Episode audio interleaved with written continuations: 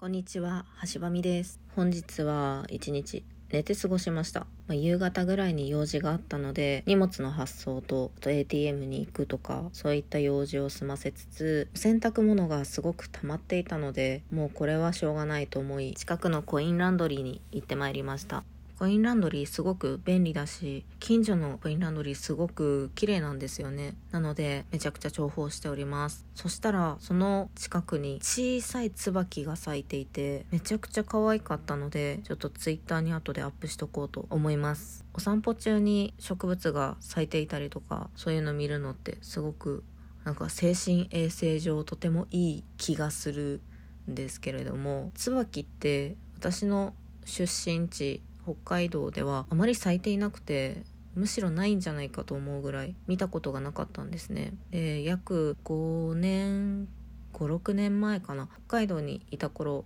出張で東京に来たことがあってそのタイミングで上野動物園に初めて行ったんですよ。そしたら上野動物園歩いてたら椿が花ごとポタッって落ちてその落ちる瞬間を初めて見て椿って本当に首が落ちるみたいに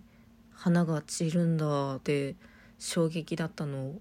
思い出しました。その出張の時は春3月4月くらいだったかなという記憶なんですけどもう4月に桜が咲くっていうことがまず衝撃というかあ本当に春4月なんですねっていう。北海道は5月をゴールデンウィークにようやく咲き始めるくらいなので本当にギャップが面白かったです。もっと言えばお引越しをしてきてから初めて金木犀の香りを嗅いだ時なんて素敵な匂いをみんな知っていて私は知らなかったんだろうってもうあれは衝撃でしたね。金木犀の盆栽が欲しくなったり家で栽培できないかと今でも模索をしております。まあ手元に本物の木を置くことができないので今は香水とかで木を紛らわせているそんな毎日です。そんな感じでお便りがいくつか届いておりました。まず美味しい棒2本を虫の子さんからいただきました。いつもありがとうございます。で前に虫の子さんから確か元気の玉もらったって私言ったんですけど元気の玉じゃなくてコーヒー微糖でした。ありがとうございました。ちょっと間違えてしまってごめんなさい。そしてまさぺこさんからまず元気の玉とあのパソコンとお勉強キラキラっていう絵文字が来ました。確か勉強会楽しいっていう回を喋った話の内容かなと思います。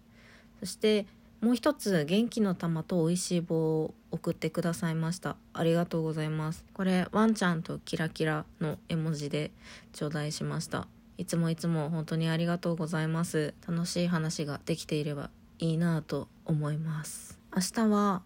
2週に1回の病院の日でその後終わったら上司と会議っていう感じです。今私は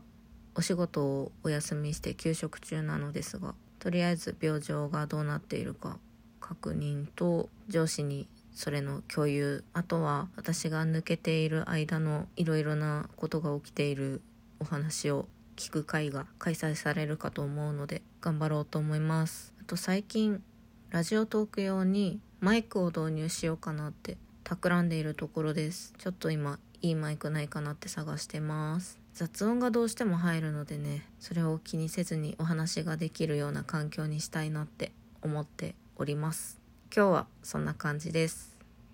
それでは。